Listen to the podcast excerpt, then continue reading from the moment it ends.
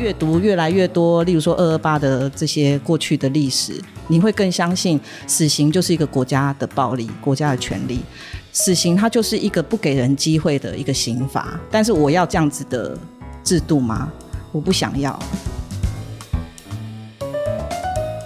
Hello，大家好，我是法律白话文运动的镇长桂智，我们要来讨论跟死刑有关的议题。那一讲到死刑，大家当然就会想到在台湾倡议废除死刑非常久也非常认真的废死联盟，所以我们今天邀请到废死联盟副执行长吴家珍。呃，大家好，呃，我是废死联盟的吴家珍。我看台湾这几年啊，他状况都是说有人要被毙掉了，大家才会。意识到啊，原来台湾还有一个 Face 联盟，那在这个 Face 联盟就会出现在 PTT 啊网络上面，就莫名的成为大家攻击的一个焦点了。回过头来，是先跟大家介绍一下，既然 Face 联盟在网络上已经有这样子的一个讨论度了，那是不是用这个机会跟大家介绍一下，当初为什么会有这样子的一个组织来推动 Face 这样子的一个议题？呃，其实 Face 联盟早期是由台湾人权促进会、民间司法改革基金会，然后台北律师公会，还有一些学者。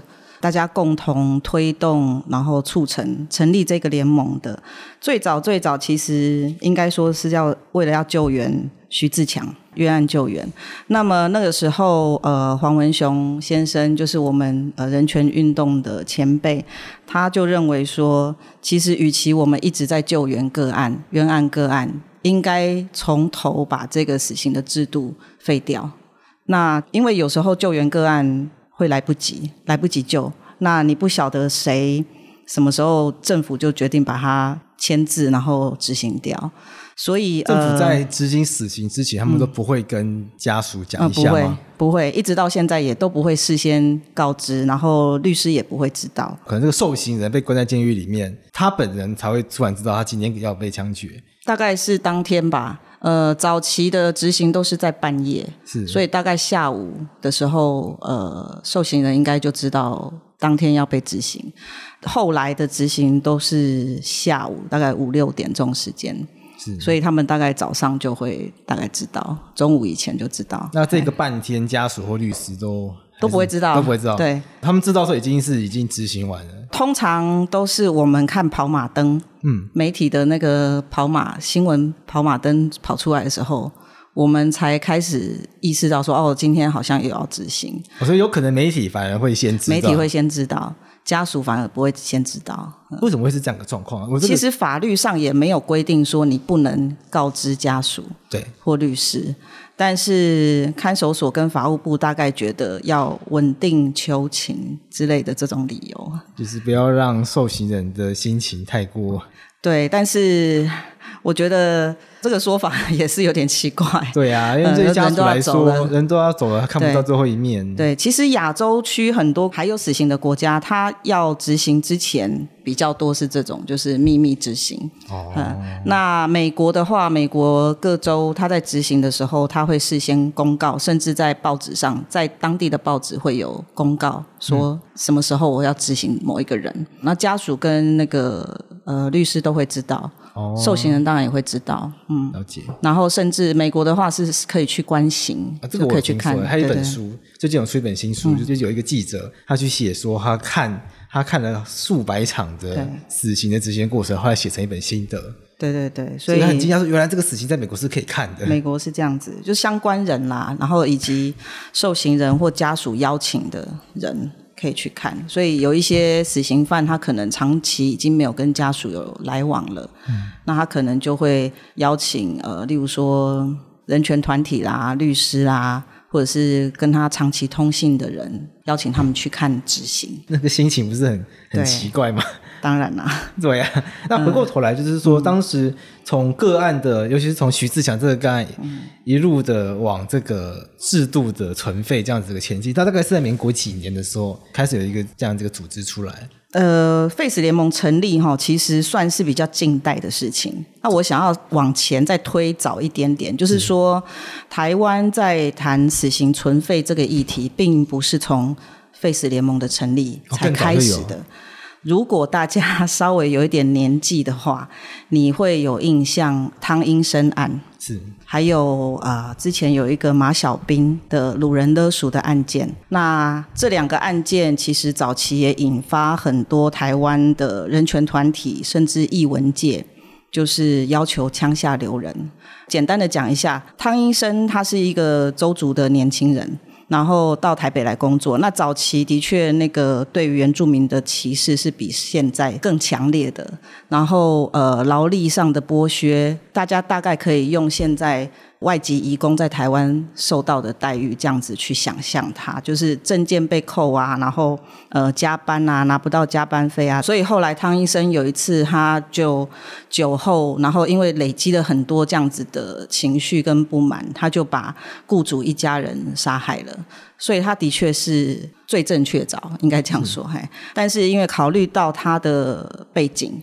除了是原住民的身份之外，那这个案件他也是第一次犯下的。然后他是呃师专的毕业生，所以大家就考虑到很多他的，就是说你把他判死刑了之后，的确他就没有任何的可能性再回到社会。那像这样子的一个突发事件，以他这样子的人来说，他不见得会再犯。是，哎，那所以那时候呃。呃，社会各界就发动了很大的一个声浪，然后当时的《人间》杂志也做了很多期的这个报道，但是最后终究还是没有没有留下他啦。然后马小兵案是另外一个案件，马小兵是早期的所谓反共义士，嘿，就是那时候台湾中华民国要用这样子的反共义士，就是从中国所谓投奔自由来台的这样子的人，作为一个政治的样板。那来了之后，马小兵跟他的一些在这边的朋友，他们就时间过久了，就身上就没有没有钱了。哎、嗯，来的时候他们会就是政府会给他们一笔奖金，哦，反共义士都会有黄金 奖金什么的。但是后来就是大概对他花光了，或者是做生意失败了，然后所以他后来就呃跟几个朋友就是勒赎这个呃星光的少东。就是那个时候，星光集团的第二代。那鲁人勒赎在当时是唯一死刑。那即使马小兵这个案子，他最后把这个人质放回去了，然后星光的少东这边也帮他求情，说他其实没有杀害，所以没有，就是可以不用判到死刑。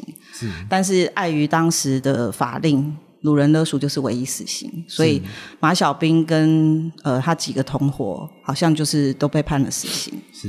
那那个时候，我记得看到也是一样，有一些报章的这个报道，马小兵的妹妹跟妈妈也是从中国那边就是过来收尸，一样就是不会在执行之前先通知他们什么时候执行这样。所以这个是一个前面的。呃，就是说，废死联盟的成立并不是突然冒出来的。就是说，国家跟人民的关系来说啦，死刑是人民赋予国家一个最高的一个权利，就是他有剥夺人民生命的权利，而且是在平时，不是在战时的这种状态底下，所以也因此呃，引发了很多就是说人权界，然后人权运动啊，或者是。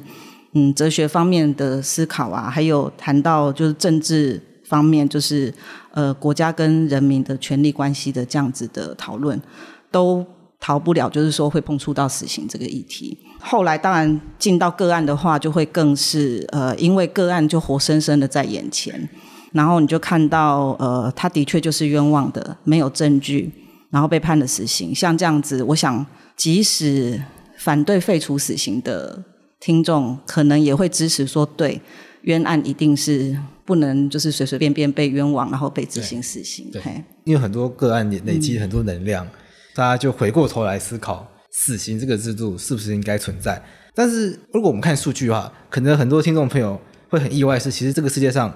废除死刑的国家已经比保有死刑的国家还多了。对，全世界大概三分之二以上的国家是没有死刑的。但这就会有人说这是这个国际潮流。不过，毕竟我们不能说国际潮流我们一定要跟嘛。嗯、而且有一些进步国家，譬如说美国啊、日本啊，都还有保有死刑。所以这个问题是在于说，当在个案上面，我们在每一个个案都会看到有有些个案是冤枉的，那被冤枉但不一定不可以执行死刑。有些个案是我们法律术语叫做其情可悯，嗯，还有还有值得悯恕的地方。是，但有一些个案，大家真的就不觉得他有什么其情可悯恕的地方。那可能举几个实际的例子不好，可是听众朋友可能大家一定心中可以冒出几个名字，嗯、这个名字是你想不到他有什么可悯恕的地方。嗯、那像这种情况，为什么我们不把死刑保留下来，嗯、去针对这种他这人就是我们觉得他就是。嗯这是我们所谓罪大恶极啦，你真的找不到任何可以宽恕他理由的原因。嗯，我觉得这个问题，当然我们也很常被问到这样子的问题哈。嗯、呃，首先是死刑，它的危险性就在于你很难知道谁是冤枉的。然后其次是冤案，它有时候获得平反或被发现是冤案，的确是要花很多的力气跟很多的运气。那过去被执行掉的人，我们真的不知道，不敢说到底有谁是冤枉的。然后，呃，这个是一个理由。那当然，很多人会觉得说，哎，我们每次都谈冤案，但我我要讲的是说，冤案它真的是一个大家如果支持死刑，你不得不去面对的问题。你如何去避免冤枉的人被处死？那先不谈冤案，好，那这个所谓的罪证确凿这样子的人。是不是每个人都有其情可悯的地方？嗯，这个也可以谈到很哲学性的思考。有一个方面是我看这么多的个案来来说哈，每一个人的生活或生命，他都有他的其情可悯的地方，即使他有多可恶。那当然，有的人会觉得说，哎，我们这样讲好像很道德取向，然后自以为高尚这样子。但我自己是认为说，这是一个很谦卑的说法。因为我们不是神，我们没有办法知道每一个人他在生活上面对的困难是什么。那我们今天很幸运，不会落到那个局面。我举一个例子来说，嗯，几年前在台南有一个汤姆熊的，就是杀小朋友的这个案子。那如果大家只是看表面上，就是他杀了这个孩子，然后呃，的确是很可恶，也很令人难过，但是。呃，如果你去了解这个曾文钦的成长背景，我相信有人性跟有这个人性关怀的人一样，也会觉得他是一个辛苦长大的孩子。那我要讲的意思，并不是说，所以他杀别人是对的，是不是？他一样要受到惩罚，但是只是说，我们给他的惩罚是不是一样要用？剥夺生命的这个方式来作为惩罚，这个是一个。那当然，像曾文清后来也发现，就是有一些精神上的状况。但是除此之外，如果有一些人他的确是没有精神上的疾病，那我们就要再考虑到的是说，呃，死刑它其实是剥夺所有一切的可能性。你把一个人处死了，他就没有任何的悔改啦、道歉啦、修补的机会，这个都没有。我是觉得说，我们一个。比较进步的社会，我们是要朝向一个让大家都呃有这个可能性的一个社会，还是说，反正你做错事，你就是没有任何修补的机会，没有任何弥补的机会，然后大家也从此不会原谅你。这样子的社会？那我自己是觉得后者听起来很可怕，是一个活在里面很可怕的社会。我稍微再回到前面，就是刚刚主持人有讲到那个世界潮流这件事情哈。我认为人权这个议题，它其实就是一直在进步的，也不到一百年吧。以前女性也是不能投票的啊，在很多国家女性是没有投票权的。那你说我们现在女性普遍可以投票，我们现在女性有投票权这件事情，并不是。从古时候就一直是这样子的状态，那也是争取来的，然后也是甚至有很多前人的牺牲才走到这边的。所以我觉得类似的概念哈，那为什么嗯，例如说欧盟国家，它已经是摒除掉死刑这个制度，你要加入欧盟，你必须要废除死刑，是也是欧盟在这一块很坚持的站在这样子的立场上面。那你说美国，对，美国还有死刑，但是美国五十个州，二零一八年。只有八个州有执行死刑哦，然后二零一九年，今年还当然还没有过完，但是截至目前为止，只有七个州有执行死刑。那大部分的州都是个位数，嗯、就是执行的人数是个位数，只有德州通常都是执行最多的，都是超过十个人。是，然后另外是说，我觉得死刑制度它就是给国家一个很大的权力。如果是我们哎觉得自己还有一点良知的人，会觉得说，哎，那我死刑当做尚方宝剑留着。那我觉得该杀的人我才杀，不该杀的人我会饶他一命。但是我们的这个国家机器，它可不是像我们这样子，就是所以为什么法务部一直在讲依法行政？好，如果有人被判死刑了，我就好像一个机器一样，我只能往前走，真的是这样子吗？所以我觉得这个是国家机器跟我们个人用个人的情感在看每一个案件跟死刑这个议题的时候的差别。如果我们要保留死刑制度，那我们就是等于是说把这个死刑的机器打开了，它就只能往前走。副执行长有讲到这个他们有悔改的机会嘛？那一个很拔辣但也很尖锐的问法，就是说、嗯、那个被害人已经没有机会了，嗯、是那为什么我们还要给这个加害人这样子的机会？嗯、那他到底？更直接问法是说，被害人可能都已经死了，那他到底还可以做什么？嗯、他那台湾人的观念可能跟文化，可能跟宗教有关，这一命偿一命，或者是因果报应。嗯，那可是很多人没办法接受说，那为什么他可以逃过这个逃过？逃过逃过一死？对，现在媒体媒体都喜欢讲逃死。对对对对。呃，我觉得很有趣哈，这个问题。那当然，我们也常被挑战到这个被害人的议题。然后我，所以我们也很认真的去做了很多的研究跟访谈，就是直接访谈被害人家属，类似像这样子的工作，我们也在做。我的发现是说，其实大家想象中的被害人好像只有一种。要怎么说？就是大部分的人想象中的被害人，就是想要一命偿一命的这样子的被害人。确实，大家好像比较是想象的都是古装剧会出现的杀父之仇。对对对，但是我觉得这个某一方面有一点不切实际。我讲一个比较实际的状况来说，想象我们家有人遭受杀害，那当下。整个家庭家族是陷入一个很慌乱、很悲伤的情绪，很难过的情绪。但是家里头要去工作上班的人还是得去，小孩子要上学的，要继续有人照顾的，老人家要有人照顾的，还是继续要发生。这些生活上的例行的事情都还是会继续发生。但是同时间，我又要面对这么大的一个创伤跟一个混乱，然后接下来的司法程序，然后包括说可能验尸啊、相认啊、什么相验啊等等的这一些程序，对于很多人来说，不要说一般人，我相信很多法律人来说，也不会有太多经验遭遇这样子的经历。确实，所以我们不能在一个真空的。想象当中去想象被害人需要的是什么，所以当一个犯罪事件发生的时候，媒体马上去拍摄呃犯罪现场，去访问被害人的时候，然后去问被害人说：“你觉得是不是应该要判他死刑？”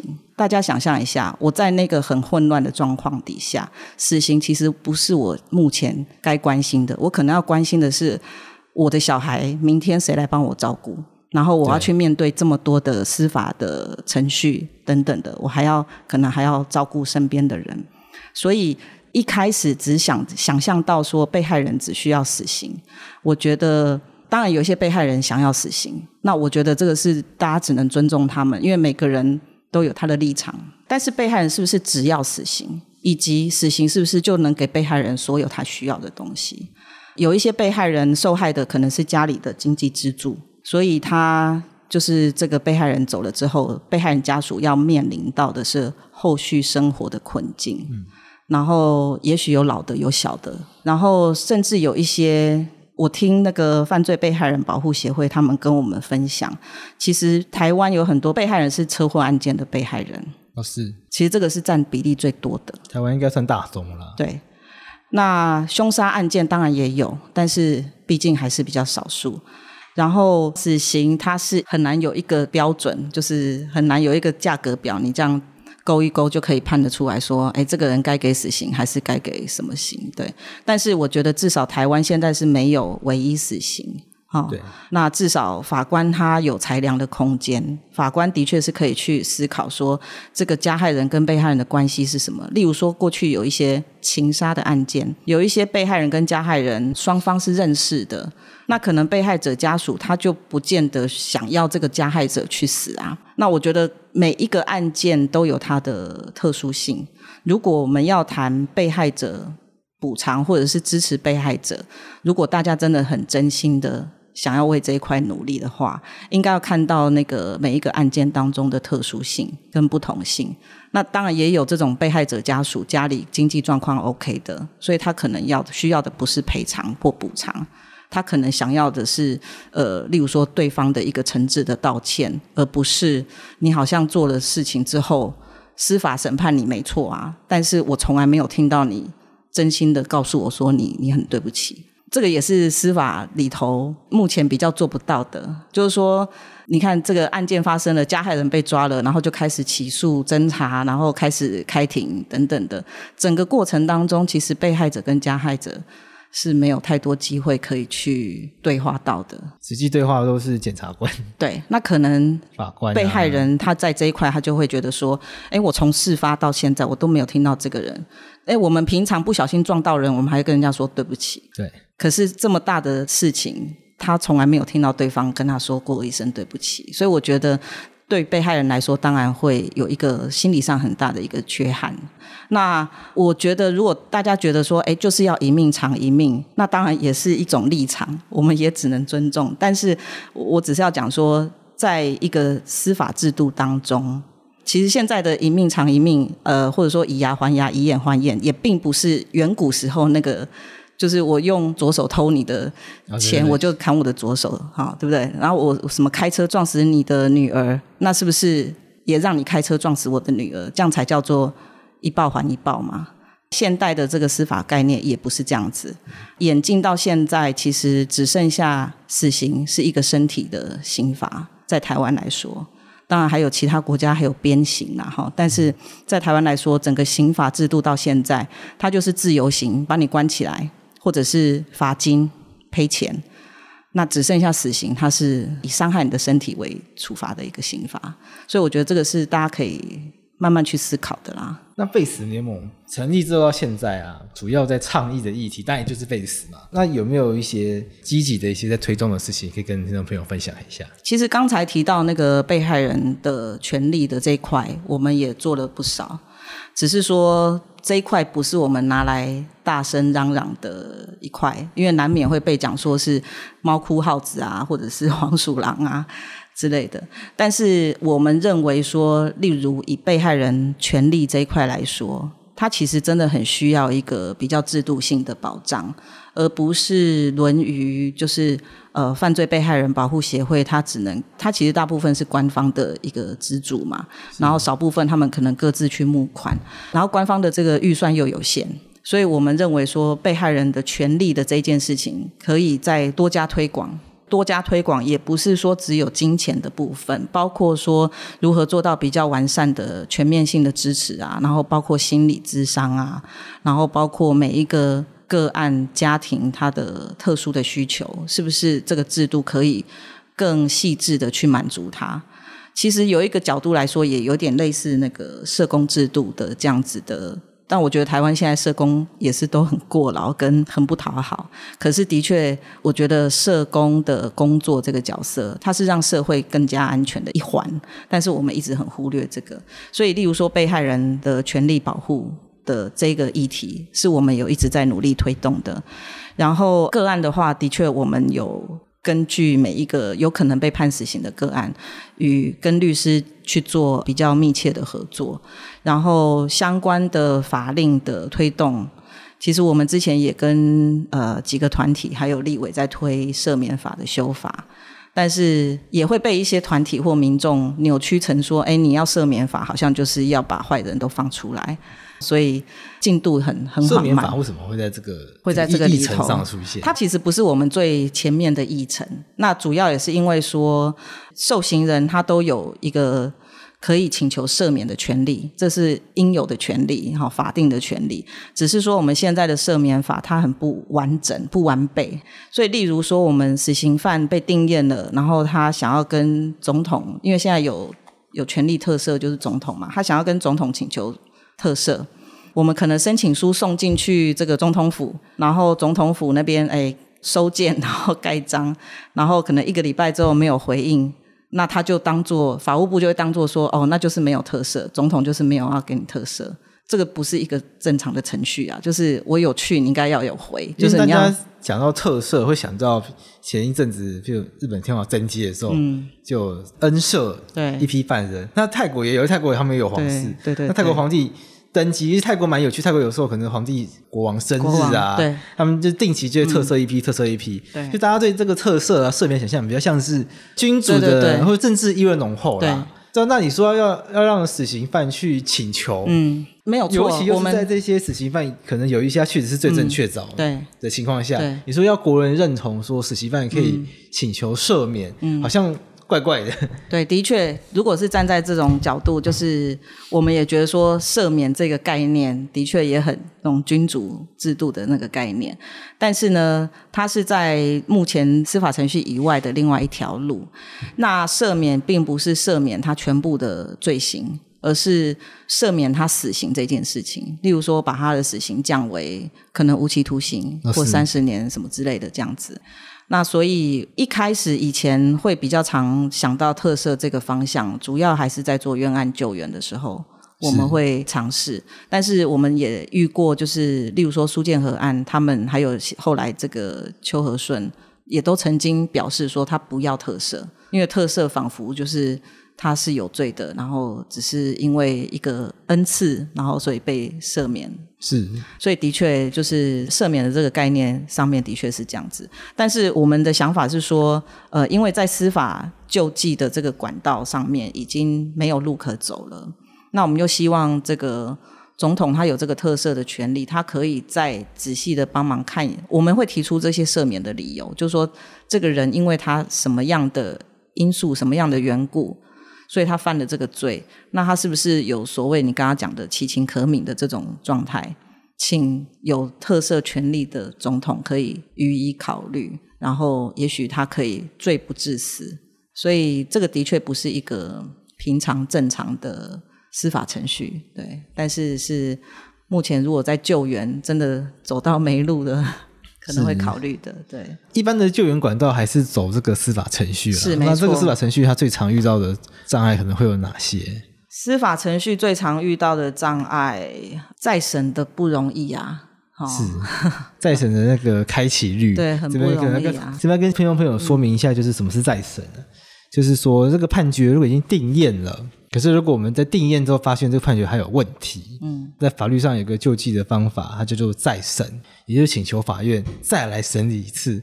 那因为这个是针对已经定验的案件，所以它这个成功率非常非常的低。就是你要证明已经确定的判决有一个重大瑕疵，那法院就这个的门槛抓的非常非常非常高。统计过的数据已经不是很清楚，但我记得是千分之二吧？嗯，非常低，就是一千件里面只有两件。它会开启再审，那这边是开启，嗯、所以开启的时候呢，你不一定会翻盘。一千件里面有两件可以进入到再审这个程序里面，嗯，那并不保证这两件它都会翻盘，它可能再审结果出来原判决没有问题，嗯，这也是有可能的，嗯，所以这个再审的成功率其实非常非常的低。对，然后再审还有一个可能是说，如果有新证据，对，但是往往有一些这种陈年老案。实在是很难找到新证据，哎，那新证据同样的，法院他采不采说这个是新证据，也是一个问题，所以再审是很容易被驳回的。然后另外是非常上诉，那非常上诉就是检察总长要提嘛，那这个也是非常难的，完全取决于这个检察总长个人，嘿，所以个案的这个救济，很多人可能会多多少少遇到司法的议题。那民事纠纷啊，什么这种非常的多，但是我觉得刑事上面刑事案件，它的确困难很多，哎，然后它关乎着每个人的人生，还有这个性命啊等等的这些，所以因此也是比较严重的，哎，所以我们才会有这么多的保障，就是说让你涉入这个案件，然后你被确定了，你还有一些。救济的管道可走，也是避免出错。那废死联盟最近这几年还有做哪一些面向群众的事情？嗯、前面可能讲的是希望可以修法啊，嗯、或者是希望大家关注这个议题，可以感觉出来了，民意很明显的。目前还是不支持 Face 嘛，民意其实蛮明显的。嗯、那 Face 有没有做一些事情，是可能跟群众有一些对话，来改变大家对这个事情的想法？其实我们做最多的事情其实是这个、欸，哎，就是跟民众对话。不定期的会举办公开的讲座，也不是说大家来，然后我们就在那边一直洗脑说要废死啊，要废死啊。通常都是呃，有时候是读书会啦，然后有时候谈的主题也都不一样。例如说这几年谈比较多精神疾病跟死刑或跟犯罪有关的。另外，我们上个月十月的时候，我们也办了杀人影展。那影展之后，我们都也会有座谈，而且是三十分钟的座谈，不是像一般影展的十分钟座谈这样。所以，呃，透过这样的方式，也可以跟民民众会有多一点的对话。然后，因为透过影片的影响，我觉得大家自己看影片，大家会有一些感受。然后，这些影片也像我说，也不是都拿来宣传说要 face 要 face，，而是让大家从比较多不同的角度去思考死刑制度这个问题。那我们今年的片子没有，但是过去往年的。几届的影展也有针对被害人相关的影片，这样子的片子在放。然后呃，去年跟今年我们比较积极、比较忙着在做的是到台湾各地去办公民审议，讨论的题目是死刑的替代方案跟配套措施。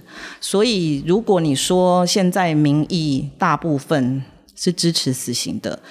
这个其实要打一个问号，因为如果你今天只是问大家你支持死刑还是反对死刑，就是这样两个题目，就是 yes or no 而已。对，那当然大部分人会觉得，哎，现在有死刑啊，那我就就是觉得死刑存在是一个必然的。但是如果你是透过像我们这样进行公民审议的方式，是提供民众比较多具体的的数据啊，然后资讯啊。然后这些资讯也都是我们大部分从官方的资料整理出来的，包括说，哎，可能犯罪率啊，然后监所里面的人员比例、监所里面的生活状况，然后被害人的状况、被害人的处境等等的这一些提供给民众，然后大家再来讨论说，你可以接受的替代方案是什么？例如说，哎，死刑如果没有死刑，那我可以接受，可能是无期徒刑，但是没有假释机会，或者是无期徒刑或比较长的刑期，可是有假释的机会，然后或者是稍微长一点的有期徒刑。其实这些选项在我们审议的过程当中都有民众提出来，然后我们本来也很担心说，会不会大家觉得，因为死刑其次次重的就是。无期徒刑不得假释嘛，就是终身监禁，就好像美国这样子可以关到死的。就我们发现说，经过讨论，其实大部分的民众不见得会选这个，因为当大家有得到比较多的资讯，了解到呃实际的状况，然后监所里面的状况，然后犯罪成因，然后呃被害人的状况等等，大家反而会觉得，如果可以有一个比较谨慎的。呃，刑罚制度，然后让这些受刑人他在一定的年限之后，经过评估是有出来的可能，或者是说他在呃服刑的期间，他可以用什么方式弥补被害人，例如说工作，然后赚钱赔偿被害人等等，这个反而是比较多民众会愿意接受的。然后其次，我们会问到大家说，诶，除了刑罚替代刑罚之外，呃，你觉得还有哪一些面向是你关心的？我们发现哦，那个监所教化、监所改革这一块是很多人会很关心的。同时呢，这一块又是我们可以得到的资讯最少的，就是政府他会透露出监所里头的状况的这个部分是很少的。所以我们觉得这个很有趣，就是嗯，民众支持死刑的支持度与否，其实跟你要告诉他多少讯息有关？那大家不选择终身监禁的理由会是哪些？因为我的预期是大家没有死刑就终身监禁啊，就是对我们本来也很担心，最后的结论会是大家偏好终身监禁不得假释啊，是觉得不好吗？他其实跟死刑差不多，然后你把人就是完全没有希望的这样子的刑罚，其实我们也做了三场监所的管理员，就是跟他们进行公民审议，他们也不见得支持这个。对他们来说，一个人没有希望，你就很难管理他。如果他有一个对，如果他关起来，他有一个期待说，哎，我变好，我什么时候是可以出去的？他就有可能会改变。然后也比较可以管理。那一个完全没有管理、没有希望的人，就很难管理。反正他就没有未来啦，所以他就爱怎样就怎样。对对对，所以所以才会发生几年前那个高雄大寮监狱的那个挟持人质的那个事件啊，因为他们就反正就我豁出去了啊，我要么就是一条命而已，要么就是也许可以冲出一条血路。那终身监禁不得假释，对大部分人来说，它是一个完全没有希望的。那你把他关在那边，讲难听一点，那你不如就让他执行死刑，是不是？但是如果说执行死刑，它涉及到的面向这么多，以及每一个人，其实我们是人呐、啊，我们同样是人，我怎么会有权利？我不觉得我有权利去判断另外一个人的生死。如果是站在这个角度的话，那么。把他终身监禁，把他关久一点，也许是一个对他比较严厉的处罚。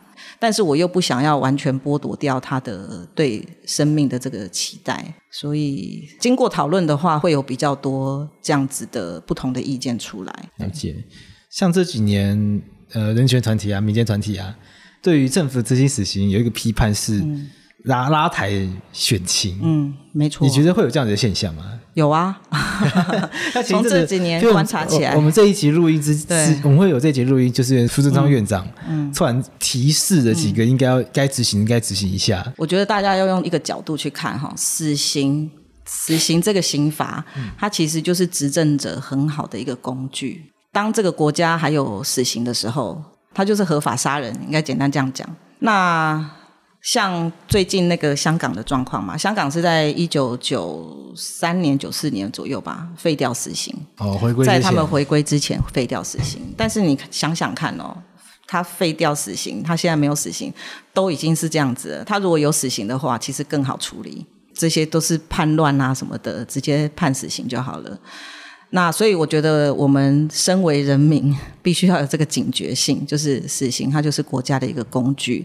为什么这样讲？有一些国家可以把异议分子，就是你只要是抗议国家，他就可以用颠覆国家做罪名，帮你判死刑。他不喜欢同性恋，他就可以把同性恋当做一个罪行来判死刑。所以死刑是很恣意的，就是它是很取决于执政者的。那我们为什么会讲说死刑的执行这几年都有政治的考量？其实不是只有现在民进党。政府之前国民党政府也一样，大家如果还记得三一八那一年有三一八，然后后来又有反核大游行在忠孝东路，如果大家还有印象的话，反核游行好像隔几天就执行死刑，然后执行死刑那一批，我记得还有我们那时候还在喊冤的杜氏兄弟两个兄弟，那个是我们认为是冤枉的，他一样执行了。然后差不多执行完之后，那一天我们到法务部，晚上我们到法务部去开一个记者会。开完记者会，我们就赶去凯道的那个反核的舞台，就是反核的集结那边。我们就知道说，隔天的新闻其实原本隔天应该是反核的新闻。像这样子的例子还不只是那一年而已。然后像去年的话，是十一月二十四号是选举投票日嘛。结果八月的时候就有执行，那为什么在八月？因为七八月选在立院还没开议的时候，就是这个时间点，我们原本也是只是猜测，有一些朋友私下告诉我们，我们也是猜测说真的会这样子吗？就后来也觉得说。你看，事实证明，的确，你很难排除那个那个关联性啊。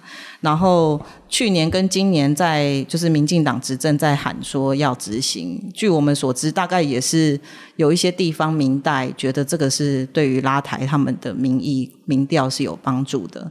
但是以去年的例子来看，你执行了一个李鸿基，他其实也是一个悲剧的结果。那你十一月。的选举你也并没有得到太多的好处啊，对，所以我们分析起来觉得它还是一个可以是一个被政治操作的一个议题，那所以才会有一些分析报道，他们就会讲说，死刑犯其实就是政府的民调提款机啊，哎，嗯，那我们最后聊一下，就是说在这个推动 Face 的这个路上啊，废死联盟遇到最大的阻力会是什么？最大的阻力。很多人会觉得最大的阻力是反对废除死刑的人，我也这样想，我也是这样预期。但是其实最大的阻力是政府、欸，哎，哦，真的、哦，因为你看，我们我说我们这两年做了公民审议，对不对？对。然后以前政府也有做过呃公民审议，好，然后也有做过呃就是民调啊等等的。但是你会发现说，做完之后他并没有要做进一步的什么事情，例如说资讯的公开，然后例如说去告诉人民。呃，死刑的真相是什么？以及为什么我们要废除死刑？其实从阿扁上台执政之后，就说人权立国嘛，有几年，呃，二零零六到零九是停止死刑执行的，然后后来，呃，零八年是马英九上台嘛，然后那时候因为是王清峰部长，所以他坚持是不执行的，然后撑不住这个政治压力之后，二零一零换了曾永福就开始执行，所以。这个整个要执行不执行，其实政府它是可以做一些事情的。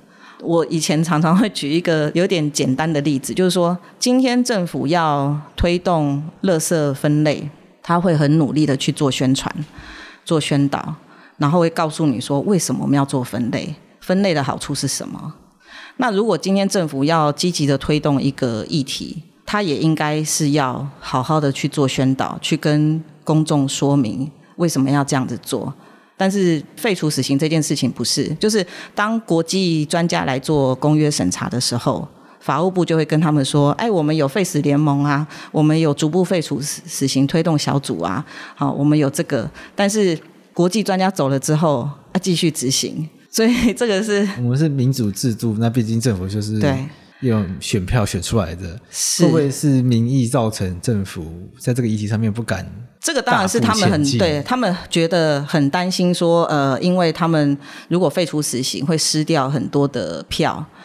那我觉得这个当然也是一个迷思啊，因为大部分的民众投票给你。是在选你的这些政策。以明年的选举来说好了，我觉得大家很明显的可以看到，说你是比较挺中的，还是比较挺台的，你就可能会有一个立场上的选择。那这个选择可能大过于你这个候选人是挺废死的，还是挺死刑的。嗯。我觉得是这样子。然后包括说一些民生上面的议题，因为毕竟死刑这个议题离一般人来说。没有那么近，它也可以影响我们，可是它不是每个人都会遇到家里有死刑犯或者是家里遇害这样子极少数了。对对对，大部分民众一辈子不会对，所以所以有时候他这个这就是有一点情绪上的动员吧。那所以我觉得民众其实主要看的还是你其他的政策，你的劳工政策、你的环境政策，然后你的就业啊什么这一些的，可能才是民众最最在乎的。最后就是问说，要怎么去解决这个民众的情绪啦？毕竟这个要推动的话，民众也没办法把他们的情绪放在这边不管嘛。嗯，那 Face 联盟在跟群众沟通的过程中，会去怎么去处理群众的？他可能有些是疑虑，嗯，有些甚至是焦虑，嗯，或者是他们的一些不满啊。嗯，我觉得我们可以做的就是尽量提供资讯，例如说我们在过去几年经常被挑战被害人的议题。那我们就去了解被害人的保护制度到底是怎么样，被害人的真正的想法跟需求是什么？了解之后，你就会发现说，其实并不是只有媒体上呈现的某一种被害人的形象。那那我觉得这个是一个例子。那如果大家对于死刑的案件觉得说，哎，这些人全部都是罪大恶极、罪该万死，好，那我我们就尽量，我们现在在做一件事情，就是把尽量把每一个个案的故事写出来。我写出跟媒体试写的那种。方式不一样的个案故事，让你尽量的看到这一个所谓杀人犯他的成长的过程，他身处的家庭环境是怎么样，以及他为什么有可能会犯下这样子的罪。所以我们的方式，我觉得是很慢，因为我们也没有太多资源，什么打广告什么的，但是很慢。可是我觉得相对是扎实的，包括说我们去做这些公民审议，他很花钱花时间。可是我们每一场就是十几个、二十个人愿意坐下来跟我们深入的讨论这些议题，我们觉得这个就很值得。哎，然后每一个月在，当然大部分是在台北，就是进行这样子的废死星期四的讲座，也会有接触到不同意见的民众。但是我的接触是大部分来到现场愿意跟你当面讨论的人都不是像网络上在那边谩骂，就是骂很多，然后丢很多问题，跟他。但是他其实都不会去看我们的资料的这样子的人，嘿，所以我们只能尽量的做沟通，但是我们沟通的过程也不是一味的去，就是只是要说服他支持 Face。因为家珍姐是 Face 联盟副执行长嘛，所以在推动议题过程中，有一块很重要的工作是跟群众沟通。那你身旁的人呢？譬如说，我是因为我工作平常是律师。那我的有些长辈就开玩笑说啊，律师就是帮坏人打官司赚钱的啊。家人姐妹遇过这样子的一个状况、嗯、啊，你们就是帮坏人讲话啊，为什么要废除死刑？这些是罪大恶极的，帮他们去争取什么人权？那有没有遭遇过身旁的亲友的一些这样不谅解？我自己可能相对幸运哈，是说因为我参与人权工作还蛮久的，一开始参与的是台湾人权促进会，所以我们接触的呃议题还蛮多样的。我在台全会的时候，第一次接触到的死刑议题就是死刑个案，就是苏建和案。那很幸运入门是一个冤案，而且他们三个年纪跟我差不多，嗯、所以当我在当时在参与救援，然后也会有新闻的露出啊，然后跟家人讨论到苏建和案的时候，我觉得他们会比较容易接受，因为是一个冤案。哎，但是我后来我讲一个去年的执行。去年死刑执行，我们也是到了法务部外面开记者会，然后我小朋友还在念国小，然后就有家长看到新闻嘛，然后隔天去吃早餐，学校吃早餐的时候，就是家长就哎哎呦，那天有看到你在新闻上面呢，哦，原来你是那个。那个什么废除死刑哦什么的这样，然后那时候也是心里准备想说，哎，等一下是不是要开始来 讲一下那个？但是还好，我我觉得有个差别是说，因为这些身边的人，他们是先认识你这个人，他们不是先认识 Face 联盟的某某人，所以他们知道你的为人是怎么样，所以他们对你提出的问题不会是那种陌生人直接来诅咒你，哎、嗯，怎么样的那种。所以我觉得这个是。一种，那我有时候会遇到我们的年轻的志工啊、实习生啊，哈，他们来，有一些志工来，他就会说，我们问他说为什么来 Face 联盟，他说因为他在跟朋友、跟家人就是吵那个 Face 的议题，然后吵不赢，所以他们就想要来当志工，然后我们就告诉他们说，但是你们来不见得可以学到更好的技巧。不过我我会奉劝这些年轻人，就说如果是你。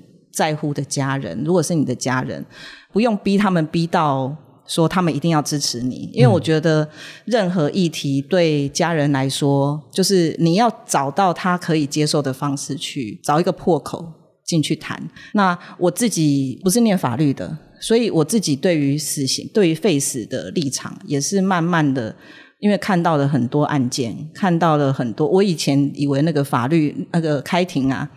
都是很像那个美国美剧或者是港剧演的那种。大部分的人都会觉得台湾的法庭要辩论，对对对，要滔滔不绝，对，要表情神色夸张。对对对，其实交互詰问也是后来几年的事情。对，以前是没有。以前我们在看苏建和案再审开庭，不是诶，就是死气沉沉，然后就你去看开庭的时候，你就会非常失望。你想说，这样子的法庭也可以判人死刑？所以我觉得，在自己多接触，然后多去了解之后，你会慢慢的知道说你的立场是什么，你会越来越坚定。就像说，有时候有人会问我们说，你废除死刑的理由是什么？我就跟他们讲说，每个人的理由可能不一样。有的人有宗教信仰，他很快；有的人是法律背景，所以他也可以很快理解为什么要废除死刑。但是像我们这种不是念法律，也不是宗教背景的人，我可能就要从其他的面向。去慢慢的说服我自己，不是说强硬的说服我自己，而是让你真心相信这件事情。像我自己的话，我也是后来阅读越来越多，例如说二二八的这些过去的历史，你会更相信死刑就是一个国家的暴力，国家的权利。然后因为自己有了小孩，你就会知道说，死刑它就是一个不给人机会的一个刑罚。你今天小孩犯了错，你会希望他改过，然后给他再一次机会。可是死刑不是，死刑是完全没有机会。但是我要这样子的制度吗？我不想要啊。了解。好，我们今天很感谢 Face 联盟副执行长吴家珍来到我们现场，跟大家分享这么多跟 Face 联盟。可能从创立啊，当初为什么要有这样的想法，然后为什么应该要 face 一些经验跟一些他自己的观察，那我们谢谢家珍，谢谢。我是法律白话文运动站长杨贵智。除了主持法科电台，平常喜欢运动的我，也会收听卓君泽主持的体育节目，小酌一下。赶快到 Apple Store、Google Play 搜寻 SoundOn S O U N D O N，下载 SoundOn 声浪 APP，带给你更多丰富的收听体验。